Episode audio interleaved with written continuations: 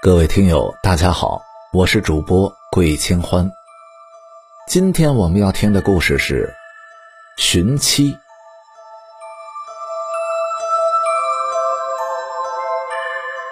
宋朝的时候，北方有一个叫朱日村的小山村，此地是环境优美，物产丰富，村民们也是靠山吃山，大多数人做了药农、猎户和樵夫。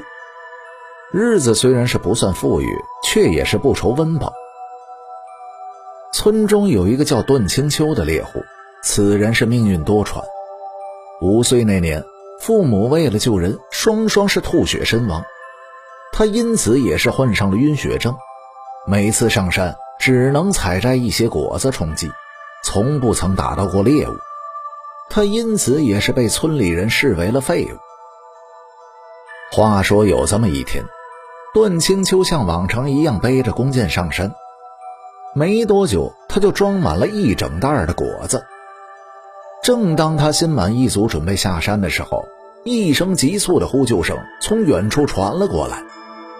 段清秋连忙的跑过去查看，发现一个老者正在狼狈不堪的躲避一头猛虎的攻击。眼看着老者就要葬身虎口，段清秋的心一横，拈弓搭箭就射。刹那之间，老虎被一箭射穿，鲜血狂溅。段清秋见到以后，两眼一翻，直接就晕了过去。再等他睁开眼睛的时候，发现自己正躺在一栋茅屋内，一个貌美如花的妙龄女子正坐在自己的床前。他见自己醒来以后，连忙大喊：“爷爷！”被自己救下的那个老者。闻言，立马是满脸笑容的走了过来。他将段清秋扶起来就要行礼，却被段清秋是一把拦下。老者让自己的孙女准备了一桌丰盛的饭菜，以感谢段清秋的救命之恩。席间，段清秋的目光频频的被女子吸引。老者也是老来成精，他立马表示自己愿意将孙女嫁给这个段清秋。就这样。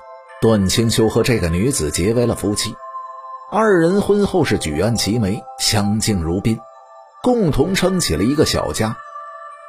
自从救下了老者以后，段清秋的晕血症再也没有犯过，打的猎物也是逐渐多了起来，他们家中也是渐渐的有了盈余。为了讨这个妻子欢心，他花重金给妻子打了一个手镯，妻子收到以后那是欣喜不已。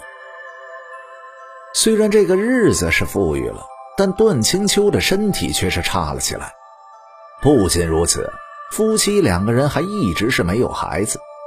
虽然是看过了各处的郎中，却是没有任何的效果，只能是干着急。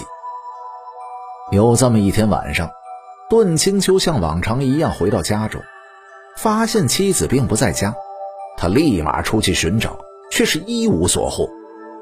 他趁着夜色来到了爷爷的家中，却发现此处早已是荒废了多时。村里人知道以后，都是各种的猜测，之后就是各种的闲言碎语，一时之间说什么的都有。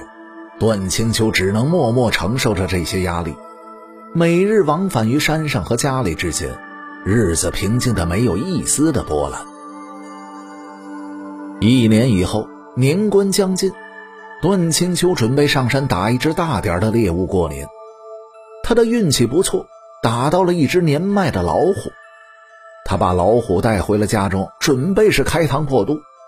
那老虎却是剧烈的挣扎了起来，他上前一脚踢在老虎的肚子上，老虎惨叫了一声，吐出了一物，正是他送给妻子的手镯，原来就在老虎的肚子里。正当他不知如何是好的时候，这老虎身上的伤口却是渐渐的愈合。之后就是摇身一变，变成了一个老态龙钟的黄衣的老者。段清秋见此情景，转身就想逃跑，却被老者一下子挥手给定住了。老者对他言明，当年他救下的那个老丈，其实是一个作恶多端的狼妖。老虎派出自己的儿子前去降妖，却被段清秋一箭射穿，狼妖见段清秋有前人的福气护体，十分的眼红，强取无果之后，这才把孙女嫁给了他，日日吸取他的福气。所以段清秋的身子骨是越来越差，就是这个原因。段清秋忙问老者自己的妻子在何处，老者讥笑了一声，告诉段清秋，那两个爷孙吸了太多的福气，消受不起。暴体而亡。黄衣老者生怕段清秋找不到妻子而狂性大发，拿山中的野兽来撒气，这才化身前来见他，希望他能够适度狩猎。段清秋知道了事情的真相，他是闻言点头答应。后来，段清秋又找了一个老实人家的女子为妻，两个人是恩恩爱爱、甜甜蜜蜜，终于过上了。幸福的生活。